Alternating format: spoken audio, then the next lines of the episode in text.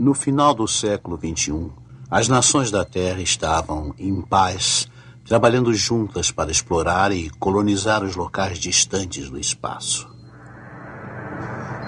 Infelizmente, não estavam sozinhos lá. Uma raça de não-humanos chamados Drax estava reclamando direitos sobre um dos mais ricos sistemas estelares da galáxia. E eles não iam desistir sem lutar.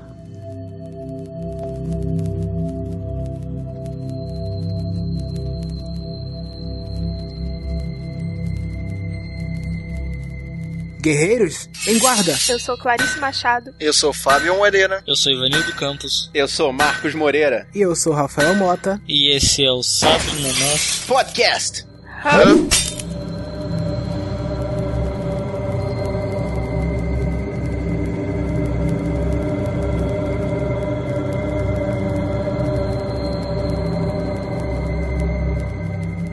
Estamos aqui reunidos na presença do grande professor Shizumati para trazer mais um pedacinho da nossa infância para vocês. Eu prefiro Mickey Mouse. Clássico da sessão da tarde. Gente, eu quero dizer para vocês que tem um amigo meu nascido em 80 e poucos que eu perguntei para ele, ele não conhece esse filme. Pois é, mas a gente conhece porque a gente via na sessão da tarde quase toda semana. Cara, eu devo ter visto esse filme uma vez por ano, por uns 10 anos, né, na sessão da tarde, ou mais até. Poxa, eu nunca ouvi falar. A gente veio aqui para falar de Inimigo Meu. Enemy Mine. Versão brasileira Telecine. Como é que ele fala? Queima, desgraçado! Para muitos de nós, a Terra tornou-se uma lembrança preciosa a anos-luz de distância. Filme de 1985, classificado como ação, aventura, drama e ficção científica. Principalmente ficção científica. Mais ou menos, mais ou menos, mais ou menos. Principalmente drama. A história é, é a amizade barra relacionamento.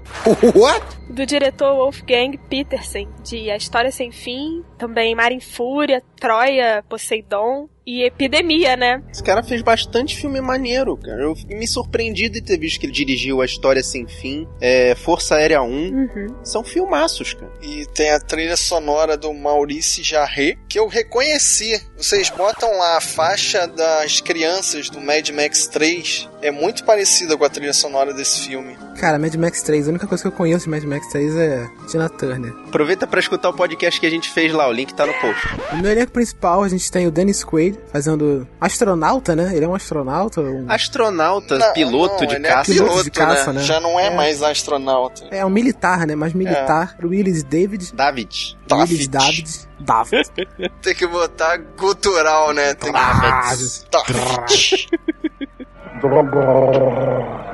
Esse cara, ele é conhecido por Viagem Insólita. A, a fera do rock em que ele fez aquele pianista Jerry Lee Lewis. É o Coração de Dragão, que ele interagiu com o Sean Connery. Além de O Dia Depois de Amanhã e G.I. Joe. Será que você entende a minha língua, cara de sapo? Fazendo o papel do alienígena Jerry Bastigan, tem o Luiz Gossett Jr., que participou... Do Águia de Aço, a versão malhação de Top Gun. Ah, nada muito importante, gente. Nada muito importante. Pô, ele foi o inimigo do Justiceiro, do Dolph Lundgren. Filmaço esse filme. Oh. Pô, só que não. só que não deve ser assistido. O mais legal é que ele emprestou a voz dele pros personagens alienígenas no Half-Life 2. Muito maneiro. Será que ele falou assim? Deve ter falado no formato de Todo o resto do elenco é, é, muito assim esquecível, né? Eu acho até que os atores são bem fraquinhos. Mas na minha memória, aquele copiloto dele, eu sempre achei que fosse o Mark Hamill. Absolutamente nada a ver com o Mark Hamill, cara. Como é que você, você Não, mas é aquela lembrança assim de criança, entendeu? Eu achava que ele era o copiloto. Como ele faz uma participação ali rapidinha e é um lourinho novo, eu sei ah, lá. Sim, sim. Na minha cabeça era. É, era e, tá, mesmo... e tava na época, né? Tava realmente na época. Ele, e ele é parecido sim. Lembra assim, vagamente. Mata aí, Tuga. Não sei se vocês botaram aqui que a linguagem do Drake é. A maior parte é russo, ao contrário. Caraca, aí vem minha teoria de que esse filme é uma analogia à Guerra Fria. Calma que a gente vai chegar lá. Mas eu não gosto de você e você não gosta de mim. Mas estamos presos aqui, entendeu? Entendeu ou você não entende a minha língua, cara de sapo? O filme narra a história do soldado da Terra, Willis David, e do alienígena Jerry Bashigan, o Jerry. Eles são inimigos numa guerra espacial, mas eles se perdem num planeta inóspito e se unem pela necessidade de sobrevivência. Acabam por se tornar amigos pela convivência, e essa amizade dá abertura a consequências imprevisíveis. E aí a gente volta ao tema da Guerra Fria, não é isso? Na verdade, assim, eu até concordo com você com a questão da Guerra Fria, mas eu achei esse tipo de abordagem deles mais semelhante à corrida do ouro americana. É meio que um Pocahontas, não é? Mais ou menos. Uma coisa Sim. de colonizador e colonizado e guerras. Sim Pela e não. Não, porque as duas espécies colonizavam é, galáxias não exploradas. Não é exatamente Vale lembrar que, assim, sim. A gente pode sair jogando spoiler como se não fosse haver um amanhã? A hora do spoiler. A hora do spoiler. A hora do spoiler. A hora do spoiler. A hora do spoiler. A hora do spoiler. A hora do spoiler. A hora do spoiler. A hora do spoiler. A hora do spoiler. Sim, o filme é de 84, pô. ok. Não, é porque em determinado momento do filme, enquanto eles estão brigando, o David fala pro Jerry que ah, a gente veio pra cá colonizar essa área do espaço e o Jerry fala, mas a gente já tava aqui mil anos antes de vocês, como é que vocês podem se chamar de colonizadores? É por isso que eu lembrei da corrida do ouro. E nesse diálogo aí tem uma coisa interessante. O David fala que anexou legalmente a galáxia. What? Legalmente nas leis de quem? Legalmente as leis do homem, né? Dos Estados Unidos da América e da humanidade da Pô, Terra. A menos que tivesse um conglomerado de outras espécies, né? Eles não comentam isso, né? Se tivesse uma. Como se fosse Star Wars, tivesse lá o parlamento. Essa parte da que você me falou me fez lembrar aquele filme horroroso do Mil Maneiras de Pegar na Pistola, em que eles falam, poxa vida, só porque invadiu- invadimos o território deles e dividimos irmãmente conforme um acordo que a gente fez unilateralmente? Então, mas aí no caso, não é. Eles não estão tirando o espaço dos Drax, eles estão é disputando o espaço mesmo. Por isso que eu acho que é mais parecido com a Guerra Fria, em que tinham dois grupos bem definidos que disputavam a influência dos outros países. Agora eu vou pela ideia do, do Marcos, por causa que. Como que o Geriba tem um sotaque francês? Francês? Eu não achei francês, É. ele só fala Eu enrolado. achei. Não, ele tipo assim, ele fala meio em francês, assim, que dá pra entender. Não, eu gostei da cara, ele teoria fala da- Drax, cara. Você não viu o filme, Mas peraí, você, você viu dublado? Eu vi não? Não, mas na dublado. dublagem, mundo viu dublado, na pelo amor de dublagem Deus, mantém, o, mantém a voz dele. Uma das coisas que mais despertou a nossa emoção é aquela frase que o narrador fala bem no comecinho, versão brasileira. Aquilo lá, cara, já dá um, um, um ligue-ligue no coração, assim. Cara, eu vi dublado e no início do filme eu não conseguia entender, porque a dublagem parecia que tava em cima da, da, da- do que ele tava falando, entendeu? Na hora que o Jerry tá falando, sim, a dublagem fica Mistura, meio né? Fica um misturada. mix. Mistura, é. Fica um dual language Uhum. ali. E o que, que vocês acharam dos efeitos especiais, assim? Incomodou muito? Ou dá pra levar? Não, não me incomodou, não. Não, existe aqueles momentos que você percebe claramente que é aquele. Parece aquele filme Team America. Que as naves estão sendo seguradas por barbantinhos, mas tem umas manobras daqueles caças dos humanos que parecem bem realistas. Mas, cara, é- pelo menos eu vejo pensando, é antigo, então não me incomoda de uma forma. Aí você consegue dissociar, né? Você consegue fazer a mentalidade da época. Consigo. É um lance do efeito prático, né? Os filmes de antigamente, quando eram feitos por efeito prático, até hoje, pouco deles não, não, conseguiram passar no tempo por conta desse do, lance do efeito prático, né? Quando você consegue dirigir bem um filme, né, que é feito por efeito prático, você consegue esconder esses cabos, né? Consegue fazer uma. uma, uma- consegue passar bem montagem, uma né? montagem legal no filme, ele não passa, né? Agora, você fazer hoje em dia um filme efeito prático, não tem como, né? Não, tem poucos filmes que usam efeito prático hoje em dia e passam, né? Vide Mad Max, né? É, mas não é um efeito prático, por exemplo, usando carros em miniatura, usando todos em miniatura. É um. O Mad Max é diferente, né? O Mad Max é, é feito em, a céu aberto, né? Não. Sim, sim. Mas vocês estão se apegando muito aos veículos. eu achei muito bacana, assim, e que passa na regra dos 15 anos, a maquiagem do Drake. Ah, a maquiagem é muito boa. Tanto a do adulto quanto do criança. Pô, é muito bem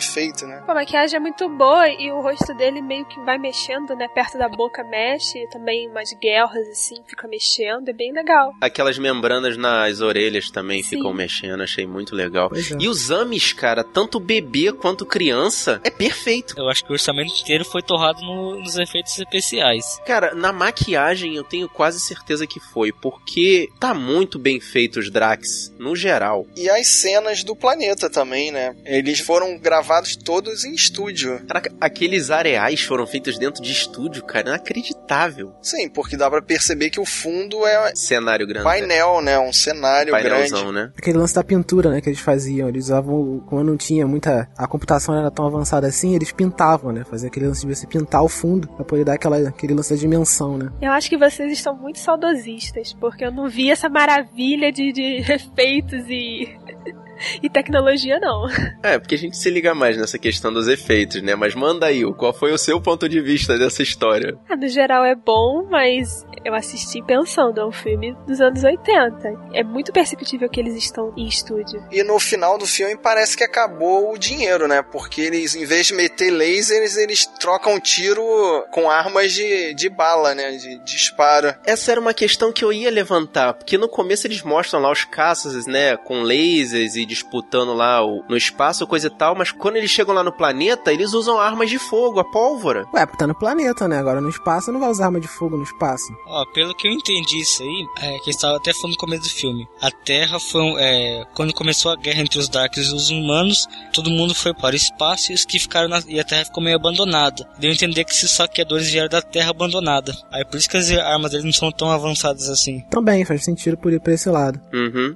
Ah, e vocês perceberam essa frase que inspirou o filme Oblivion? Os saqueadores são humanos. Você acha que isso inspirou Oblivion? Claro, os saqueadores lá do Oblivion eram alienígenas, aspas, várias aspas no alienígenas, que se descobriu que eram humanos. Não, é uma coincidência, mas será uma inspiração? E também pela questão do uniforme lá ser parecido com uns seres assim, meio lagartos. Então, eu acho que foi uma grande influência sim. Se tiver que pegar alguma influência desse filme no Oblivion, a roupa, né, dos patrulheiros, a roupa dos militares, né, porque é toda branca. E a roupa dos generais, vocês não perceberam, não lembraram de Guerra nas Estrelas, não? Eles estão com aquelas roupas meio que de nazistas, que lembram as roupas de- dos militares de Guerra nas Estrelas. É, mais ou menos. Como eu tinha que me comunicar com aquele lagarto, tentei aprender algumas palavras daquela língua esquisita.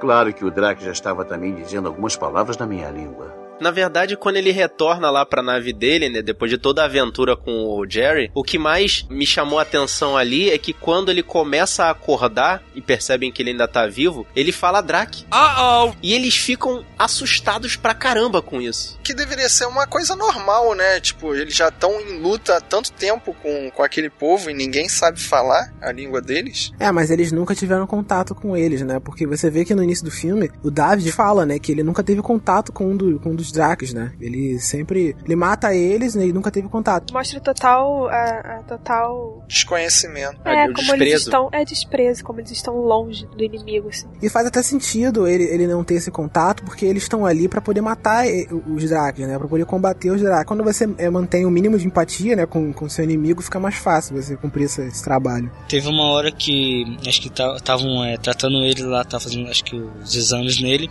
Aí um, um acho que escutei lá no fundo. Ah, ele deve ser traidor, ele tá falando Drake, deve ser um traidor, acho que ele pendeu pro outro lado, alguma coisa assim, escutei. Enquanto você está se divertindo sem fazer nada, estou tentando pensar em meios de melhorar a nossa situação. Eu percebi que durante essa aventura eles passam por outros seres que já estão ali no planeta, a fauna do planeta. E esse planeta, embora não, não seja tão habitado, ele tem, assim, eu achei muito sorte deles que o planeta tem oxigênio, tem água, tem animais, tem plantas. Ele não é tão inóspito assim. É, foi uma referência a Marte, né? Que falou que é o quarto planeta do sistema tal. É engraçado ele não ser habitado até o momento, porque ele era um planeta neutro, né? Entre, entre as duas espécies, né? Até o momento. Era mais um dos motivos porque eles estavam ali disputando. E assim, você falou da, da, da fauna né, do planeta. Uma fauna composta por duas espécies, né? Aquela tartaruga esquisita e o verme da terra, né? Que é uma outra referência a Star Wars, né? Aquele ali é o poço de Sarlacc do Retorno de Jedi. Ué, aquele verme claramente é uma referência. É porque como a gente viu esse filme nos idos de 80, eu não tava associando uma ideia a outra, realmente. E esse planeta tinha uma característica que era a chuva de meteoros também, né? Pode ser que por isso ele não, não foi colonizado. Isso eu achei uma coisa esquisita, porque normalmente ah, os planetas que têm chuva de meteoros ou que atraem meteoros, ele tem uma atmosfera menos habitável. É mais uma referência a Marte, porque Marte também tem muita chuva de meteoro. Mas é isso que eu tô falando, que eles lá têm menos proteção, né, ao planeta, que a nossa atmosfera ajuda a proteger de meteoros e essas coisas. Daí acho- eu, eu também achei muito estranho o planeta ter uma atmosfera que o David e o Jerry pudessem respirar livremente. E mais uma coisa que me veio à cabeça agora, que também que faz total sentido, né? Quando vocês falaram agora dessa chuva de meteoros. Por isso que o- aquela tartaruga, né, é o único animal sobrevivente ali daquela terra, né? Por causa da carapaça, Que né? aguenta, é o né? único que aguenta. Aguenta a pancada. E o outro que fica embaixo da terra. Exatamente, aquela atmosfera muito agressiva faz com que só tenham esses bichos, né, que são muito resistentes. Embaixo da, da terra preda ele, né? Fazendo o equilíbrio, né? Da, da terra. É, exatamente. É um ecossistema pequeno, mas funcional. Você aprendeu isto com o grande professor Drax Shizumat? Não, com o Camundongo Mickey. E vamos levantar um outro assunto que eu achei muito bacana e até bem abordado, que é a religião. Que eles têm tanto tempo livre ali, né, que eles começam a contar os ensinamentos de uma espécie para outra e eles acabam percebendo que são os mesmos ensinamentos, né? São as mesmas bases assim de conselhos. Cara, eu achei a coisa mais espetacular aí nesse momento da discussão foi o David falar que o mestre dele era o grande camundongo Mickey. Ele cita uma frase, né, do Mickey e ele pergunta, né, pô, esse é, seu, é o mestre, é o seu mestre, né, o seu deus, né? Porque ele se identificou, né, pela frase, né, deve ser a mesma frase que o deus dele deve falar, né, deve proferir. Pô, será que isso não é referência aos Estados Unidos? Logo Mickey, que é o símbolo dos Estados Unidos? Não, isso é uma maneira de fugir, de não falar uma religião específica, né? Ele quis fugir aí, em vez dele falar Bíblia, em vez de falar Deus, Jesus, ele só fez a fuga, né? Uma maneira mais fácil, mais politicamente correta de se abordar o assunto. Uma maneira de dizer que a mensagem é a mesma, né? Exato. Que quando o Drake menciona o grande professor Shizumat, ele fala que a mensagem é basicamente a mesma. É. E ele tinha o, o livro, né? O Talman, que na realidade é uma Bíblia, é um, ou um Alcorão. Ah, se você escrever Talman no, no Google, vai aparecer acho que um ator aqui, o William Talman. E esse William Talman era um comunista. Pode ser uma crítica do filme. Ou É, não? também Ou não. isso corrobora. Não, isso corrobora com a teoria do Fábio, da Rússia contra os Estados Unidos.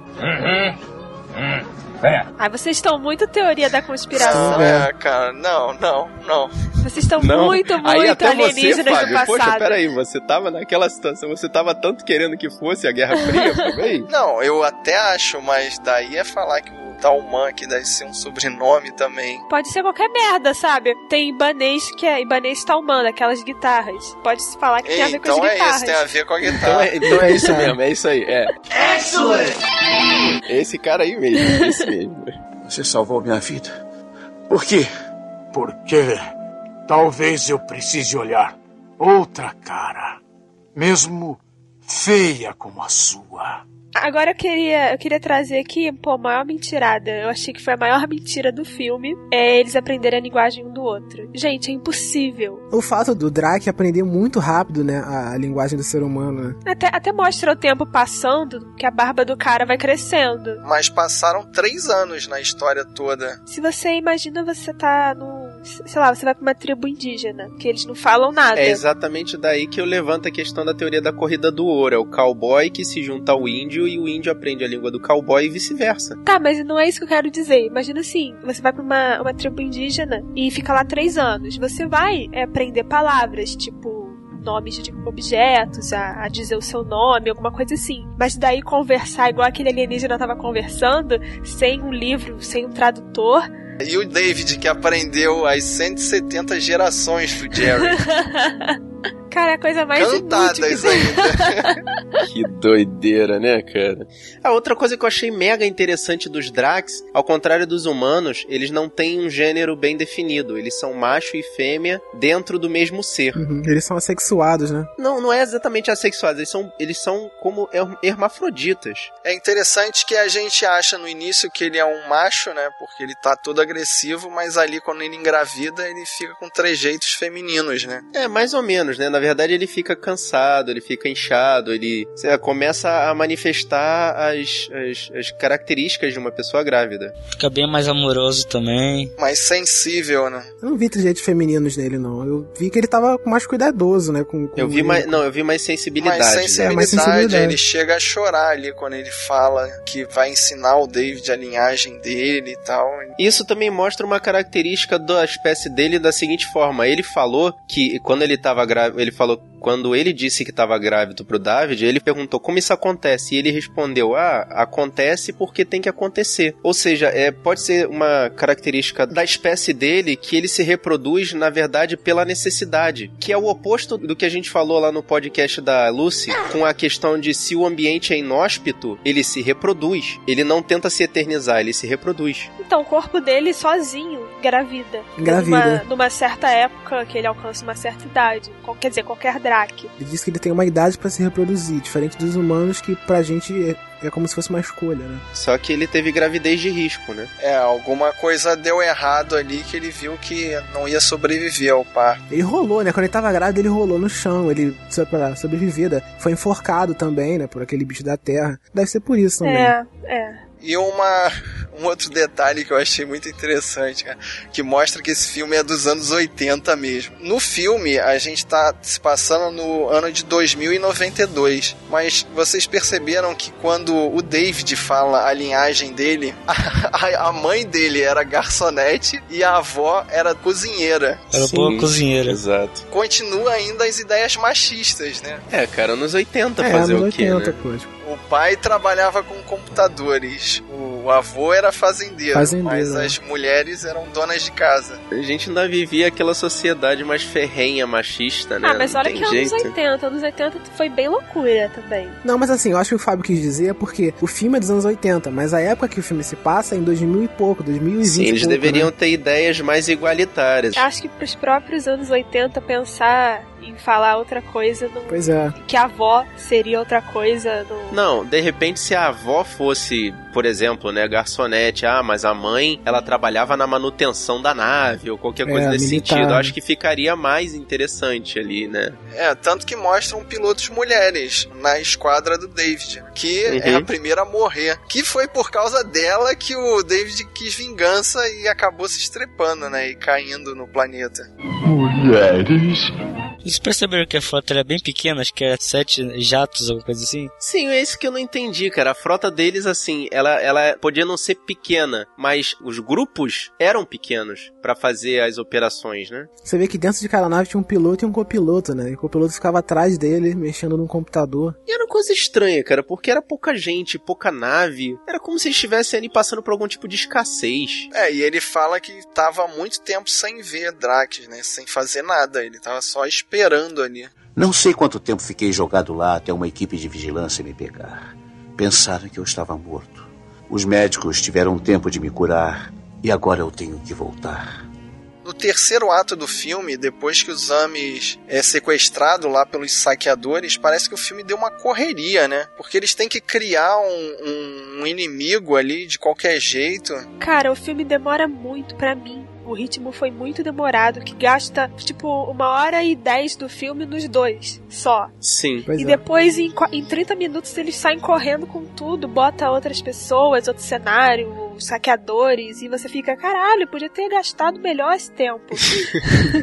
Porque é, eu acho que o filme tinha que ter um modo de terminar, né? E, e a ideia do filme, principalmente, não era essa, de você ter um, um vilão em comum, né? Era totalmente oposta, né? De você não ter o vilão, do- dos dois ali, né? Transmitir aquela mensagem de, de igualdade. Só que, como filme, né? Pra poder passar, pra poder ter a, a- a- aquele, aquele final clichê, né? Que filme tem que ter um vilão no final e alguém tem que ganhar, né? O mocinho tem que ganhar e fizeram esse final, eles né? têm que se juntar pra poder ganhar do vilão também, Sim. né? Porque na verdade quando o David volta da nave dele para lá o planeta, ele consegue fazer com que os outros Dracs que estavam lá escravizados se rebelem contra os escravizadores. E aí acontece um erro que eu acho que é não quebra a história do filme, mas me deixou um pouco incomodado, que ele estava falando que os Amis ele crescia numa velocidade muito mais rápida do que a humana. E ele mencionou enquanto ele estava lá na nave é, do, dos- do- da Terra que ele não sabe quanto tempo ele passou desmaiado. Então, os Amis devia ter crescido mais um pouquinho, né? Ah, mas ele, ele não deixa claro, né, quanto tempo Quanto passa. tempo ele Pode ter ficou, pass- né? Passado não uma vai ter- semana, um mês, pois Ele não, não ia fazer um tanta mês diferença. desmaiado, não, gente. É, É, já tá em coma.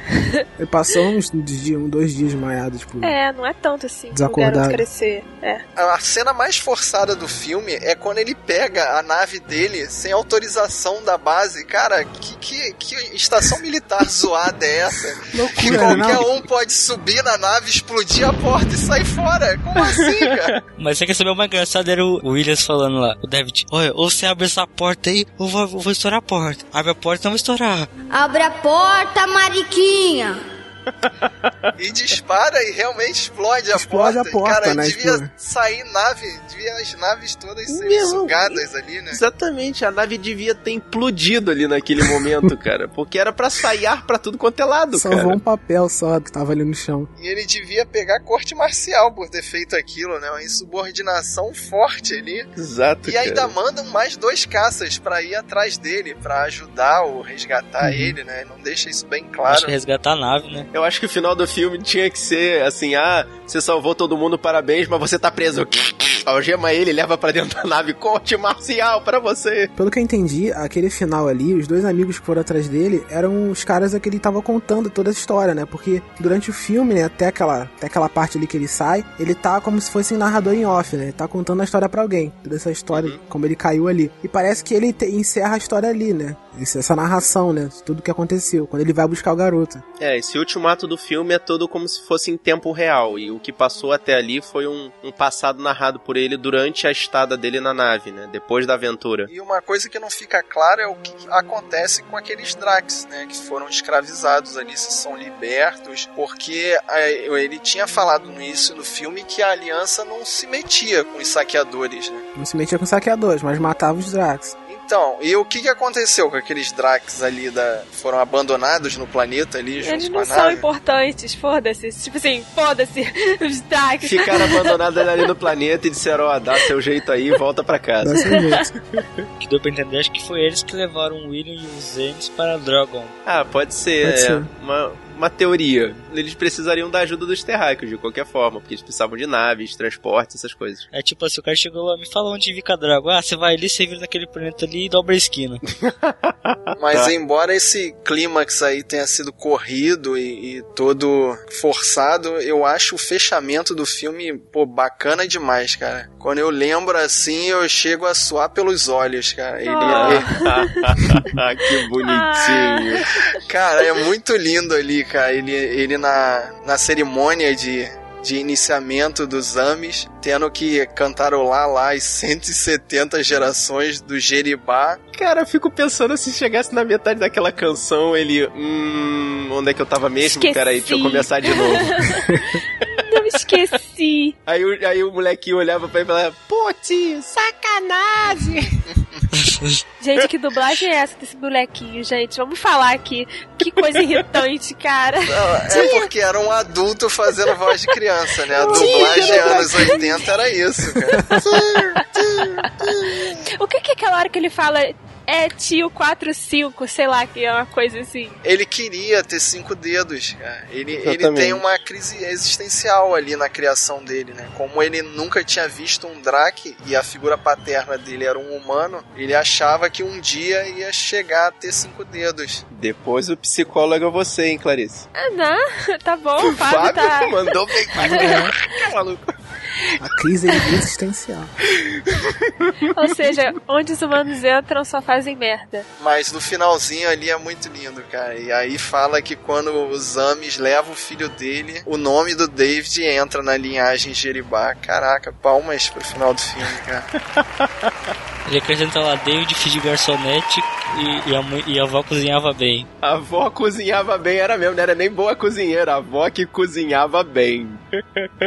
E eu acho que o avô era fazendeiro. Eu acho maneira a forma como o Jerry fala, porque quando ele fala parece uma coisa mais solene, mais bonita, né? E mas o David vai e fala que é engraçado. Cara, eu achei um corta-clima aquilo. Na hora que o, o Jerry tá mais ou menos cantando a linhagem do David, né? Que ele conta assim: ah, meu pai era isso, minha mãe era aquilo, meu avô era isso, minha avó era aquilo. E aí o Jerry começa a mais ou menos cantar a linhagem do, do David, dizendo: essa é a sua linhagem, sua mãe é aquilo, Então, seu mas pai acontece. Que pro David isso não é importante. E pro Jerry era o que ele queria. Na verdade, pro Jerry é importantíssimo porque é a tradição que fazia com que ele fizesse parte da sociedade Drake. Né? Saber isso, decorar essa linhagem era, era extremamente importante para a existência dele dentro da sociedade Drake. Que é meio que uma linha reta, né? Os Drax eram uma, meio que uma linha reta, né? Agora o. Ele tinha que saber a árvore genealógica dele para poder fazer parte da sociedade Drake. Pois é. É, é, é tipo como uma festa de debutante. É, basicamente isso. Uma, uma, Isso aí mesmo. Uma tradição de iniciação dentro da sociedade Drake.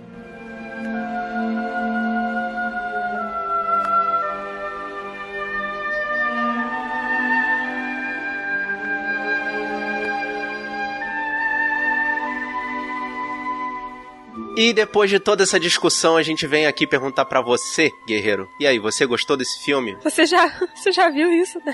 Você conhece isso?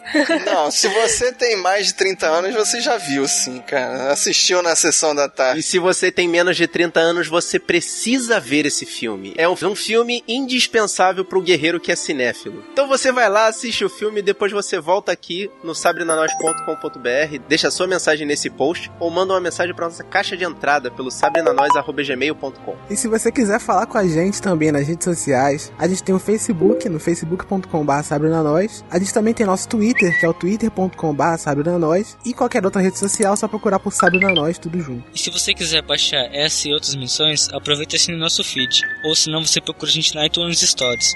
E aproveite e nos dê 5 estrelas. Se você gostou desse podcast, divulgue para seus amigos, Divulga pros seus amigos que são meio esquisitos e tem aquela língua meio enrolada. espalhe a palavra da nós. Eu sou o Fábio Moreira. Eu sou Ivanildo Campos. Eu sou Rafael Mota. Eu sou Marcos Moreira. Eu sou Clarice Machado. E esse foi o Sabre da Nós. Podcast.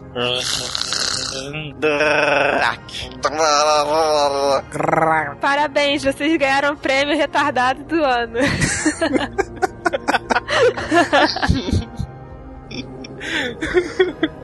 Fala Drake aí, cara. Thank you.